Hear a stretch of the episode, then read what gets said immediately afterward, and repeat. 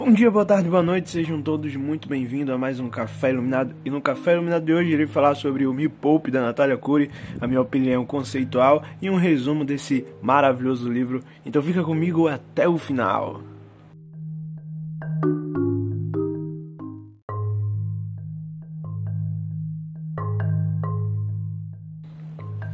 O Me Poupe foi um livro escrito por Natália Cury, a Cury, que é dona do canal Me Poupe o maior canal de finanças do YouTube do mundo, né? A Natália Cury, ela nasceu em São Paulo, mais especificamente no Monte das Cruzes, no dia 8 de fevereiro de 1985. E com essa informação você já consegue descobrir a idade dela. Um, o livro é, é, um livro best-seller, né? Foi um livro mais vendido em 2018. A Natália Cury é formada em jornalismo, né? Fez aí na faculdade de jornalismo e é uma jornalista não atuante atualmente na área.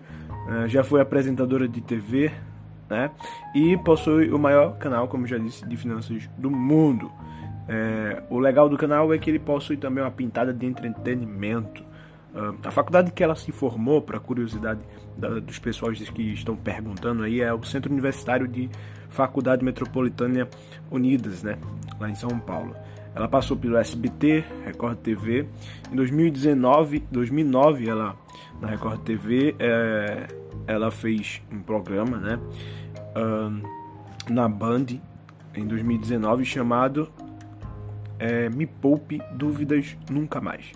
Em 2021, ela foi também fazer um programa na Rede TV que se chamou Me Poupe Show. Um, a Natália Cury tem o seu pai como engenheiro civil, ele trabalhava nessa área. E a mãe dela, né, trabalhava como dona de casa, era considerada uma pessoa de classe média. No SBT ela foi repórter, né, a partir de 2006 aí, e na Record TV em 2019 ela começou a fazer previsão do tempo, né, e depois começou a atuar no programa Hoje em Dia da Rede Record a partir de 2019. Um, ela conseguiu atingir o seu primeiro milhão em 2017, com 32 anos de idade. Em 2019, depois de dois anos, conseguiu fazer aí 5 milhões investido. Então, em 2017 conseguiu ter 1 milhão investido, em 2019 conseguiu ter 5 milhões investidos. E o livro dela foi publicado em 24 de maio de 2018. E ela é considerada uma das maiores influências no quesito de investimentos, né? E é especialista em finanças. Natália Cury é basicamente uma é, mulher sensacional aí que possui vários e vários é, várias conquistas né, no âmbito da, das finanças e investimentos. É casada atualmente com Érico Borgo. Né? E aí ela, em agosto de 2017, fez uma campanha no YouTube bem legal que foi chamado Grupo de Apoio, que na verdade apoiava né, o Grupo de Apoio ao adolescente e à criança, o GRAACC. É, na crise de 2019, ela ainda disponibilizou a cópia do livro dela no Kindle pela Amazon. E em junho de 2020, apoiou aí a campanha Como Posso Ajudar, promovida por, pela Folha de São Paulo. Em 2018 tem, teve né, participação no The Noite com Danilo Gentili e você pode conferir é, no YouTube eu gosto bastante do TED, que é um programa que as pessoas começam a falar sobre assuntos bem legais, principalmente por ser um programa em inglês, que é o TED Talk, e ela também participou desse TED Talk em 2016. Né? E relembrando, é a maior youtuber de finanças do Brasil, então ela tem um, uma vasta autoridade para falar sobre isso. O livro dela foi o livro mais vendido de 2018, como tinha falado inicialmente, e o nome é, é Me Poupe 10 Passos com é, o objetivo de quebrar é, paradigmas e preconcepções. Então, o Me Poupe, que é um livro incluído no, na categoria de finanças, apesar de falar um pouco aí sobre é, desenvolvimento pessoal, fala um pouco aí de é, alguns, algumas outras coisas, mas em suma ele se caracteriza como um livro de é, finanças, né? E traz bastante esse relato de experiências, né? O relato pessoal dela. E ela, no começo da leitura, pede para os leitores fazer um prazo de leitura. o livro basicamente é para quem quer atingir a liberdade financeira e ter uma maior administração do dinheiro, porque ela traz aí boas estratégicas. É composto por 175 páginas e tem pontos bem, bem importantes, como por exemplo, eu pontuei aqui algumas coisas interessantes, como hábitos financeiros, que ela é, aborda nesse livro para que você mude. Ela fala sobre controle e metas, ela fala sobre, sobre investimentos mais especial. Ela descreve alguns investimentos de renda fixa e ela dá alguns métodos, né, principalmente para fazer aquisições aí é, baseada em tempo, enquanto e enfim, vou falar sobre esses métodos posteriormente. E o livro começa com crenças, né? Ela descreve aí algumas crenças que as pessoas desenvolvem ainda na infância, como por exemplo, nasci pobre, vou morrer pobre, ou investimentos é pra gente que tem muito dinheiro, ter dinheiro não é, é ter dinheiro não é pra gente como eu, ou simplesmente é, dinheiro é coisa é, de pessoas mais, né? Rico é pessoas mais. E aí ela começa dando os 10 passos aí para é, você ter uma liberdade financeira, construir a dependência e liberdade financeira, né? E quais são esses 10 passos? O primeiro passo é, ela fala, fale sobre o dinheiro antes dele faltar. Esse primeiro passo, né, com esse título, fala basicamente é, desses paradigmas que precisam ser quebrados sobre a fala de dinheiro e ela fala que é, as pessoas normalmente têm e não sabem algo chamado dinheirofobia, que é uma doença mental para pessoas que não conseguem falar sobre dinheiro. Por exemplo, pessoas que ganham mal e com, conseguem falar sutilmente ou de forma é, bem é, natural sobre o dinheiro por ganhar mal. E aí começa a dizer, ah, eu ganho mal, é, ganho tanto e não sei o que. E começa a falar abertamente. E quando, quando, e quando começam a ganhar mais, quando começam a ter aumento, ou quando recebem um aumento do trabalho, elas simplesmente se calam, se privam de falar, não, com, não falam mais de quanto recebem, ou simplesmente não confessam o seu aumento por achar que o aumento é uma coisa ruim e porque isso talvez vá prejudicar a sua vida, né? Aquela pessoa que dá um nó na garganta quando vai falar de dinheiro. E ela fala sobre a importância de você quebrar isso da mente e você começar a falar sobre dinheiro naturalmente. Ela, ela diz que quem não fala sobre dinheiro, basicamente, é uma pessoa que tende a nunca ter altos ganhos de dinheiro. Então, é, fale sobre dinheiro antes de dele faltar. E aí, é, se você não falar abertamente sobre dinheiro, ele com certeza vai faltar. Esse é o primeiro passo que ela fala e aborda sobre esse assunto de forma mais costumeira. Né? O segundo passo que ela diz, que ela fala no seu livro, é tenha objetivos claros. Então, ela vai falar basicamente de clarezas nos seus objetivos. Ela fala três coisas principais é, que você precisa ter né, para esses objetivos, que é auto autenticidade, ou seja, esses objetivos eles precisam ser autênticos, que partam de você, que tenha algo intrínseco com a sua identidade. Esses, é, esses objetivos eles precisam, além de ser autênticos, ser importantes, é, diferentes, que façam diferenças, no caso, para você. Qual a importância é, desses objetivos? Eles precisam ter uma relevância, né? E terceiro e último, esses objetivos precisam ser justificados, que é justamente o porquê dele é, o que faz, qual o sentido, né? qual o significado, qual o significado que ele trará para mim. Ainda nessa parte de objetivos claros, ela traz uma, uma conceituação, né? uma estratégia é, de aquisição bem interessante que vocês podem aplicar, que é sobre os cinco Qs. O primeiro Q é o que eu quero, o segundo Q é para que eu quero, o terceiro Q é quando eu quero, o quarto que é quanto isso vai custar, né? Quanto. E o último que é quem vai comprar, ou seja, quem vai pagar. E basicamente, se eu exemplificar, por exemplo, a aquisição de uma casa, então o que eu, diria basicamente, eu quero uma casa é, para é, ter um tempo maior de estudo, seria o para quê, já falei o que.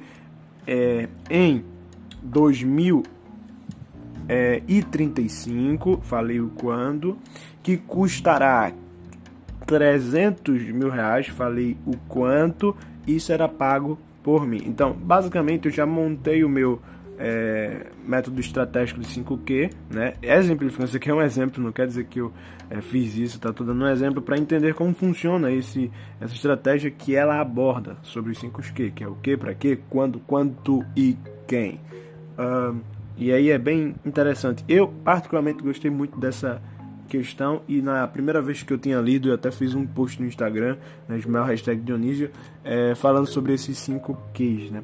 E o passo 3 é cuide do autoconhecimento. Então, ela fala nesse terceiro passo, né, nesse capítulo, sobre justamente a importância de você se autoconhecer, né? Quanto ganha, quanto gasta no âmbito mais financeiro, conhecer os seus impulsos quando pega no dinheiro, como você vê o dinheiro, e aí você basicamente definir metas, né? E aí ela fala um, um método interessante para definir metas que é chamado de método SMART, né? É a sigla em inglês para é, S-M-A-R-T, o S specific, ou seja, é, metas específicas, que é específico, né? M de mensurable, mensurable. eu não sei se é assim, perdão se eu errei alguma expressão, mas é mensurável. a letra A que é achievable, que é atingível. A R de é, relevant, que é relevante, né? Acho que é assim, não sei. Relevant, relevant, é relevante a T, que é time bond, que é basicamente o prazo. Né? Então, esses cinco pontos aí do método SMART, que é o é, é metas, né? que é, o, o, as letras são metas específicas. É, você precisa ser específico ao definir sua meta, o que exatamente você quer, né? É mensurável, ou seja, não adianta você trazer uma meta, ah, eu quero é, alcançar o céu. Cara, como é que você vai alcançar o céu, né? Construindo uma escada. É, então essa meta seria imensurável, não tem como. Então é importante você e necessário é, traçar metas mensuráveis, é, atingíveis, né, que está de acordo. A diferença básica entre a, a atingível e mensurável é que é, o mensurável é basicamente calcular o tanto de crescimento até chegar ao ponto, e o atingível é basicamente saber se aquilo realmente é, é possível ou não. E é interessante dizer que atingível aqui é, você tem que extingar, né, algo que tire você da zona do conforto. Você também não pode dizer, ah, eu não consigo aquilo, eu não consigo aquilo outro, e você consegue se você simplesmente instigar o seu poder é, interior, né? É, o quarto é o relevante, né? Relevante, que é justamente metas relevantes para você. E o último é o prazo, né? E sobre essa questão do prazo, e ainda nesse capítulo, ela fala sobre a noção dos tipos de prazo, né? Ela fala do curtíssimo, curto, o médio, o longo e o longuíssimo. O curtíssimo é basicamente até um mês. Então, quando tem esses dias aí, ah, duas semanas, três semanas, até um mês são prazos curtíssimos, tá bom? E o curto é de dois, é, de, de um mês, né, até dois anos. Então, até dois anos é considerado um prazo curto. O médio é aquele que é de 2 a 5 anos. Então, há um objetivo e uma meta de médio prazo, aquela que é de 2 a 5 anos. O longo é de 5 a 10 anos e o longuíssimo é mais, né, maior do que 10 anos. Ela chama os medo, o, o, as metas curtíssimas, até um mês, de metinhas. Elas chamam as, as curtas, até dois anos, de metas. E elas chamam as de médio, longo e longuíssimo prazo, né, de dois anos a mais de 10 anos, é, ela chama de metonas. Então, é basicamente uma nomenclatura que ela dá sobre é, essa questão aí de metas, né? E é bem interessante. É, o passo 4, ela fala é, e bota o tema do capítulo como dinheiro não aceita desaforo. E aqui nesse ponto surge uma coisa que eu não gosto muito desse livro e é de cunho pessoal, tá? É sobre a questão de tá sempre pedindo desconto, mas eu sei a importância e aplico isso de gastar menos. Eu tento viver com o menos, o mínimo é, possível, né? Só que quando a gente começa a focar aquilo de tal forma, é, a fazer questão por tudo, a a, sei lá, não querer perder dinheiro e acaba que esse foco de não querer perder dinheiro acaba nos fazendo deixando sem dinheiro. E aí eu pontuo nesse ponto de opinião própria né, e conceito é, particular de que eu não concordo muito bem com essa questão de estar tá sempre fazendo questão para as coisas, né? É, eu não, não tenho esse princípio muito atrelado e é um princípio que ela aborda muito. Eu acho isso muito forte no livro dela e é algo que eu trazeria uma crítica construtiva né, desse, nesse aspectos é, de você se importar, claro, em gastar menos, mas não tirar também o prazer de você viver, o prazer de você é, viver bem, né, como necessário, é, sem se importar com é, tendo um planejamento claro, uma estratégia de acompanhamento financeiro do que sai que entra e não se importar muito com às vezes as torradas que se faz, né? Sempre tem que ter a torrada, porque se você não tiver torrado, não vai ter sentido de você estar tá ali recebendo aquele dinheiro, vai ser só para um futuro que vai chegar ou então 10% ali do que você recebe, né? Sei lá, 50% viva com ele, 10% torre e os 40 restantes viva. Monte uma porcentagem percentual do que você ganha baseado é, em que você precisa reservar uma parte para torrar. É, esse é meu conselho, tá? Mas ele, ela basicamente nesse, nesse ponto aqui, nesse capítulo, fala sobre você fazer valer a pena o dinheiro que você suou para ter.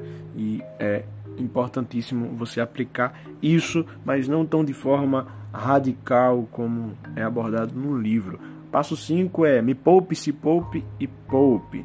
É, ela traz nesse capítulo aqui uma teoria que é do é, de um inglês, né? Que é Daniel Kahneman, se não me engano ele é inglês, ele é americano. E ele fala basicamente duas formas que as pessoas pensam ao comprar as coisas, sabe? Então, quando as pessoas pegam no dinheiro e pensam em comprar, elas agem de acordo com duas formas. A primeira forma é basicamente aquela forma intuitiva, rápida, sabe?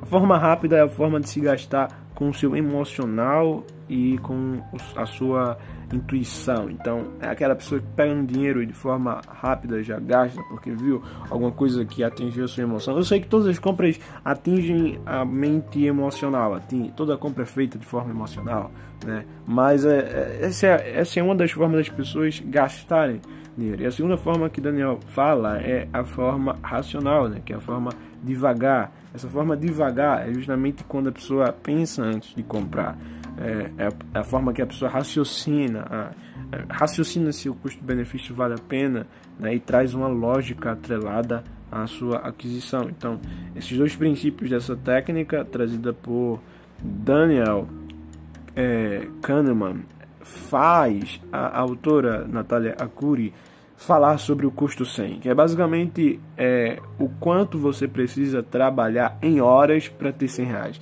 Ela faz uma metodologia que você basicamente calcula o tempo que você precisa trabalhar para ter 100 reais. E, por exemplo, se alguma coisa custa mil reais, você vai ter que dar 10 vezes 100 reais. Né? Então, você sabe quanto tempo você deposita para ganhar, ou conquistar, ou fazer 100 reais. Então, você vai ter que fazer aquele tempo vezes 10 para conquistar. E isso é basicamente para que você tenha em mente o, qual, o quanto de esforço você precisa para ter aquilo que às vezes você compra algo desnecessário, alguma coisa só para fazer. Então você troca um celular é, e compra um iPhone com câmera esplêndida e tudo mais. Você nem trabalha em, em uma área que necessita disso e é só para mostrar para os outros que você tem um iPhone e tudo mais. Só que é, o ponto é que isso não se torna algo é, tão necessário, né? E acaba que você se esquece do quanto se esforçou para ter é, aquele dinheiro, o quanto você vai precisar se esforçar e a forma de viver construindo dívidas é basicamente a forma de escravidão, né? Você está aí fazendo seu tempo ser comprometido com o trabalho que às vezes é um trabalho que você nem gosta. E ela traz uma técnica também que eu acho bem interessante, né? E, e a, técnica, a técnica que ela fala assim: quer me pré-poder, quer me é, que me pré-pode, que, que me pré-pode, que me pré-pode, alguma coisa do tipo assim. E é basicamente o que, me, pré, e o po e o de. É, são cinco, é, são cinco, é, é uma técnica que tem cinco perguntas, tá? São cinco perguntas para se fazer antes de comprar é a pergunta que me prepoder. Que é eu quero, a primeira do que, né? Eu quero isso, eu realmente quero, sabe? Então, cara, você está de frente de uma compra, é, tá prestes a fazer uma compra que você está ali só porque o seu amigo está fazendo, mas às vezes você nem quer aquilo. E às vezes você compra algo que é simplesmente para satisfazer o teu ego, mas no teu íntimo você não quer aquilo. Então, basicamente, a fórmula, essa técnica, é a definição para que você é, faça algumas interrogações, tá? Então, a primeira coisa é, o, é, eu quero, né? A segunda coisa é eu mereço aquilo. Será que eu mereço? A terceira coisa é eu preciso daquilo, sabe? Eu preciso realmente daquilo? E aqui muita coisa descartada. A quarta coisa é eu posso comprar aquilo, ou seja, eu tenho dinheiro ou simplesmente é, eu trabalhei o tempo necessário para que o dinheiro que eu tenho hoje é suficiente para é, adquirir aquilo. Ou outra coisa, e a última coisa, né, é, que é importante, porque você pode realmente querer, você pode merecer, você pode precisar, né? Só que você pode, o quarto ponto, né? Eu posso, eu tenho dinheiro, você pode não ter. Agora você pode ainda ter o dinheiro e no último ponto você não ter, que é o eu devo, né? Que é justamente o D, o último D.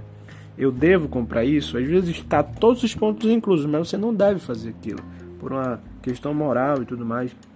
Então, é que me prepoder. Então, esses é, cinco pontos aí, essas cinco interrogações são importantes antes de fazer aquisição de qualquer coisa. Nesse, nesse capítulo ainda do Me Poupe, Poupe, Poupe, ela traz uma divisão, né? Uma divisão de, de ganhos e, e, e, e percas, no caso seria gastos. E ela diz aí para ela é, sugere né, que você viva com 70% e reserve 30% para o seu futuro, né? Um, reserve esses 30% para ser investidos em algo futuro. Ela fala ainda sobre a aposentadoria, né, que é um modelo é, que uh, você precisa desenvolver sua aposentadoria e tudo mais, e esses 30% seria basicamente para coisas como essa, esse tipo de coisa. O passo 6, que é o capítulo nos juros compostos, acredite. Essa parte é bem engraçada porque ela chama os juros compostos de meu amor, juros compostos. Ela ainda fala que se tivesse um filho ia dar o nome dele de juros compostos. E eu quero é, perguntar é, se você sabe se ela tem um filho que se chama juros compostos. Se se tem, coloque no comentário aí porque eu queria saber. eu acho que não. Mas ela fala que ia colocar o nome do filho juros compostos e ela ama os juros compostos porque faz uma diferença total. Aqui é um ponto, um capítulo que eu gosto mais em relação a, ao dinheiro não, não aceita desaforo, porque no capítulo, no passo 4, né, que é o capítulo dele não aceita desaforo, ela fala muito sobre essa questão de é, economizar e poupar e juntar dinheiro, e eu não gosto muito dessa definição. Nesse capítulo 4, nesse capítulo, ou melhor, no passo 6, eu acho bem interessante porque ela fala já mais de definições de investimentos em si, né, dos juros compostos a crédito, ela fala aí nesse ponto sobre é, sobre o maravilhoso juros compostos, né? E aí ela traz algumas explicações financeiras, né? É, como a taxa Selic, que é a taxa que é, que é a taxa responsável pela, pelos juros do Brasil, CDI, né? Que é os certificados de depósitos interbancários, o IPCA, que é basicamente é, o índice da inflação, né? Que é, aí descreve o quanto teu dinheiro, ou precifica né, em, em porcentagem quanto teu dinheiro e o dinheiro em média do Brasil, né, o índice de preço ao consumidor amplo, foi desvalorizado ao longo do tempo. Ela fala também sobre o FGC, que é o Fundo Garantidor de Crédito, que garante até 250 mil reais é, para pessoas que investem aí em bancos, caso o banco é, vá à falência, né, e ela traz o dinheiro de volta, 355 mil, 250 mil reais. Ela fala sobre títulos de capitalização, que ela pontua que não é investimento. Ela fala sobre a poupança, né, como um investimento de renda muito baixa, que eu, no caso, nem considero investimento por ser menor do que a inflação. Ela fala do, dos L6, que é a letra de crédito imobiliário, e LCA, né, que você basicamente, quando investe nele, já está investindo nesses dois mercados de imóveis e agronegócio. Eu já falei sobre eles atrás. Na verdade, todos esses conceitos aqui, né, acho que consórcio, títulos de capitalização eu não falei. Mas todos os outros eu já falei. Por exemplo, financiamento, eu já falei aqui.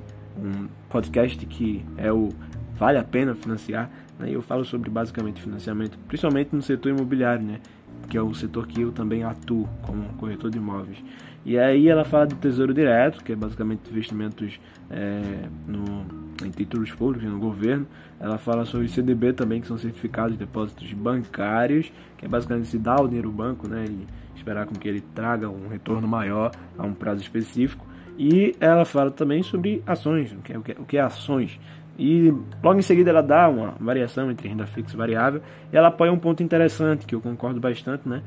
Ela foca mais em renda fixa, ela atribui esse fato de que você precisa conhecer a renda fixa antes de ir para a variável, já que a variável é uma renda que varia com mais frequência, né? Que é uma renda mais arriscada. Né? Eu concordo. Só basicamente acredito que você precisa de mais conhecimento de renda variável, porque o livro ele não traz né, esse conhecimento mais amplo. É uma coisa muito resumida mesmo. Até, até de renda fixa mesmo, ela traz essas definições de LC e LCA, mas eh, são assim, informações básicas para entender, é, entender o que é de forma resumida cada investimento. Mas mesmo assim, é, ainda assim, você precisa estudar mais a renda fixa. E é, o que eu acho aqui nesse ponto sobre é, nos juros compostos, acredite, falando sobre a questão de investimentos, é que você precisa, no caso aí, estar tá também atento. E é uma coisa que ela fala, né? Ela fala sobre, e é justamente sobre outro passo, que ela fala no passo 7, nunca pare de aprender, sobre a questão de ler muito. Né? E ela cita aí, você está sempre acompanhando a taxa Selic e a inflação. São duas coisinhas principais que você precisa acompanhar nos noticiários, que é o qual, o quanto está a variação da Selic e qual é a variação da, da, inflação, porque isso impacta diretamente no nosso bolso, no bolso do brasileiro, né? tanto a taxa Selic como a taxa dos juros, que é justamente o quanto você é, vai aí ter de juros em coisas que você compra, o brasileiro, né? Pode ser que você não, mas o brasileiro de forma geral. E aí você entende mais o mercado e a situação macroeconômica. E a inflação, que é basicamente quanto o seu poder de compra da sua moeda brasileira está perdendo ao longo do tempo, né? Então isso é muito importante. Então nesse passo 7, que é nunca pare de aprender, ela fala sobre a importância de ler muito esses noticiários e ler muito livros. Então, ela, ela traz esse, essa importância de ler muito livro, ela foca muito nessa importância. E uma coisa que ela fala e eu fiquei gravando por, por muitos dias, ficou na minha mente, sabe? Que é justamente a frase: o único financiamento que para mim vale a pena é o financiamento do conhecimento. Né, que ela fala que é, para ela financiamento não vale a pena, mas o único que vale a pena para ela é financiar, porque você financia aí, ah, divide em cinco vezes, mas quando você tem o conhecimento, no segundo mês você já está recuperando. Então ela fala que é o único que realmente vale a pena e que financiamento é, é justamente de um ativo. Né? E ela fala sobre cinco hábitos também nesse ponto aí para você investir melhor, que, que é basicamente o fale de dinheiro como se fala de comida, né? sem constrangimento. Então, ah, fala de dinheiro normal, pô, sem, sem ter constrangimento, fala de forma natural, né? Do que como você trata ele, do, do que você acha, do quanto você ganha, do quanto você está gastando. E ela fala que isso é muito importante, né? um hábito que você precisa desenvolver para sempre estar tá aprendendo, sempre estar tá vendo formas novas de se organizar financeiramente, de ter uma vida melhor. Né? E o segundo ponto é leia o caderno de economia dos jornais todos os dias, que é basicamente o que eu falei, né? Tá atento aos noticiários. Fique de olho na Selic IPCA, né? a terceira dica, o terceiro hábito que ela, ela incentiva as pessoas Uh, o quarto é tenha metinhas, metas e metonas. Fala basicamente que você precisa de ter metinhas, metas e metonas, né? É, e o quinto, por fim, é conheça todas as opções possíveis de investimentos. Ela pede, no caso, para você desenvolver o hábito de você conhecer e estar tá conhecendo as possíveis formas de investimentos. E a melhor, baseada no contexto é, da circunstância do ano, né? E aqui vem para o, o passo 8, que é esqueça o que te disseram sobre a aposentadoria. E esse passo é bem interessante porque ela explica né, que a aposentadoria foi criada para justamente é, fazer essa demanda de trabalhadores com, uh, com o vínculo do governo, CLT. Inclusive, quando eu estava comprando alguns livros, até pensei em comprar o livro do CLT para ler mesmo sobre as leis, né? se bem que é, nunca participei e não, nunca espero participar desse sistema, mas é um sistema interessante para você conhecer porque é o sistema do nosso Brasil, do nosso governo, né? Então você precisa estar tá, é, atento às leis, às regras, aos critérios, mas até mesmo para você que vai empreender, vai montar um negócio, para você saber basicamente o que você pode exigir e o que você não pode. Então, é, a aposentadoria aí, ela explica que é basicamente você ter as pessoas que pagam a contribuição do INSS, que é 21%. Então, a pessoa que recebe mil reais, né, que é abaixo da, do salário mínimo, né? Então, vou dizer a, a, a para você ter um cálculo melhor. Então, a pessoa que recebe mil reais, ela vai pagar 201 real. 21 reais de alíquota do INSS. Então esses 201 reais por mês, a pessoa vai receber somente 799 e esse 290, 201 real por mês vai ser atribuído às pessoas que estão lá é, aposentadas. Então é basicamente assim que funciona. Você que é jovem trabalha, é, o seu INSS está indo para essas pessoas que estão aposentadas. Né? Só que aí tem a questão da da expectativa de vida, né? Por exemplo, hoje a gente tem uma longevidade de é, 75 anos. E hoje ainda temos mais jovens do que velhos. Só que a expectativa para 2050 é ter o, o contrário. Então hoje tudo bem, está funcionando. Está funcionando a aposentadoria. É, mas, por exemplo, se leva em consideração que em 1960 tivemos uma expectativa de 54 anos, em 1990 tivemos 65 anos, e hoje já estamos chegando a quase 80 anos de expectativa de vida, né, 75 anos, né, e daqui a 2050 a expectativa vai ser de é, 80 a 90 anos, então você vai ter aí é, que você vai ter aí o princípio de que não vai ter jovens para, ou seja, o número de, de velhos vai ser maior, então não vai ter jovens para trabalhar, jovens que eu digo no sentido de é, registrado ali de forma ativa na CLT, né, que está contribuindo com o INSS, estão recebendo, mas contribuindo, não vai ter. Então é, é claro que talvez não quebre, né? Talvez a aposentadoria não quebre. Só que talvez reduza o, o valor aí para ser distribuído de forma coerente. Então talvez o que vai se ter é basicamente o um dinheiro para só fazer uma compra no mercadinho. Então não vai custear o padrão de vida de alguém que se aposentou. Então, a importância de você construir sua própria aposentadoria é que aquele dinheiro da aposentadoria futura, se você contribuir, por exemplo, eu sou MEI, então eu tenho MEI que estou contribuindo com é, o INSS porque eu pago as, as mensalidades. Mas mesmo assim eu estou construindo minha aposentadoria e investindo todo mês. Então, basicamente, o que eu faço é ter aquela aposentadoria lá, mas aquela aposentadoria é ser apenas, sei lá, um dinheiro que lá no futuro vai é, ser o dinheiro do, da compra do, dos fins de semana, não sei, mas aquilo lá não vai ser nem, nem, o, nem um, a, um terço do, do meu padrão de vida, porque vai estar tá muito é, é, vai estar tá muito atrasado, né? Uh, então esse é o passo 8, esqueço o que te disseram sobre aposentadoria. O passo 9 é assuma a responsabilidade e permita-se errar. Nesse passo ela fala muito sobre questão de coach, já, justamente porque ela tem essa formação de coach, né? Coach, coach. Ela fala que a construção do próprio destino só é feita por pessoas que são ricas, então você precisa ter essa mentalidade rica. Né? Ela foca muito nessa questão de você transformar sua mente para riqueza.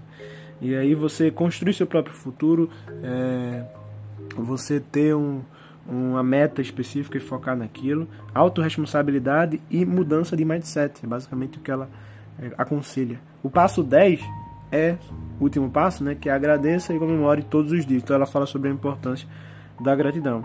Tem um algo interessante que ela fala que eu queria pontuar também, já para finalizar, que é sobre os quatro Fs da riqueza. Na, na verdade, é, na verdade é sobre os é, os quatro é, Fs da riqueza, mas na verdade tem cinco, né? E o quinto é o resultado da ausência dos quadros iniciais. Quais são os quadros iniciais? É o foco, fé, força e foda-se. Então, ela fala basicamente que você precisa ter foco, né? Aquilo lá que é a concentração das energias em um único ponto. Você precisa ter fé, e isso não tem a ver com religião, isso tem a ver com a divindade, com a inteligência universal, com o Criador de todas as coisas e com também fé no seu potencial, porque a partir do momento que eu acredito que a inteligência universal está em mim, eu também acredito que eu posso fazer e conquistar muitas coisas que aos olhos de algumas pessoas são impossíveis de ser conquistadas. A terceira coisa é força, você precisa é, ser, além de resiliente, você precisa é, aprender e, e aumentar suas forças mesmo nas dificuldades, né? Que é justamente aquele conceito do antifrágil, né? Você precisa ter a antifragilidade. E por fim, você precisa ligar, é, dizer aí, foda-se, né? Porque vai ter muita gente dizendo que você não é capaz, que você não vai conseguir, que a tua meta é, é inalcançável, que você não nasceu para isso. E quando a pessoa vier dizer no seu ouvido, bater no teu ombro, não te apoiar, comentar alguma coisa na tua foto, é, dizer que você é um medíocre, que você não vai é, conquistar o que você deseja, você tem que justamente dizer foda-se, ainda que mentalmente. Dizer foda-se, eu não ligo para isso, eu sei onde eu quero chegar e simplesmente seguir em frente. Né? E é muito importante esse último ponto. E esses quatro Fs vai evitar o último F, que é o quinto, que é a, o F da frustração. Então, se você aplicar os quatro, você não vai ter o quinto, quarto, frustração. E é bem interessante essa questão. E já para finalizar, gente, é importante você investir. Eu estava fazendo uma pesquisa e, segundo estudos da Ambima, que é a Associação Brasileira das Entidades dos Mercados Financeiros e de Capitais, fala que é, esse estudo foi feito em 2017, né? E fala que apenas 9% dos brasileiros investem. Então, talvez hoje tenha um número maior, né, em percentual aí, por ter essa grande é, aumento de investimentos na pandemia e tudo mais, mas ainda assim é muito pouco brasileiro. Aquele ano, menos da metade das pessoas tinham dinheiro aí guardado, né, que a gente costuma chamar de reserva de emergência, uh, mas menos da metade dos brasileiros tinham dinheiro guardado, ainda que não, não estivesse rendendo, mas é, sem mesmo render, então menos da metade. Então a gente vê que as pessoas basicamente não se importam com esse assunto e as pessoas não têm conhecimento suficiente para estar tá, é, é, aí aplicando os princípios do, da educação financeira. Então é isso que eu quero trazer aqui para vocês. E basicamente é isso que eu venho me esforçando para trazer. Então eu peço que vocês apoiem, compartilhem, porque quanto mais você compartilhar, quanto mais você ouvir, quanto mais você tá aí comentando, mais o, o Spotify vai entender que esse assunto é relevante e vai compartilhar para mais pessoas. Meu intuito não é em nenhum momento aqui financeiro, não tenho nenhuma intenção é, financeira, mas meu intuito é proclamar e distribuir conhecimento para as pessoas. E basicamente quem é, é, iconicamente mais é, abençoado sou eu, porque eu basicamente estou aprendendo muito, de verdade, sem ter noção do que eu aprendo para compartilhar o que eu aprendi com vocês. Então é muito aprendizado para mim e eu creio que também vocês aprendem. Esse foi o Café Lunar de hoje, gente. Eu vejo vocês no próximo. Até a próxima. Tchau.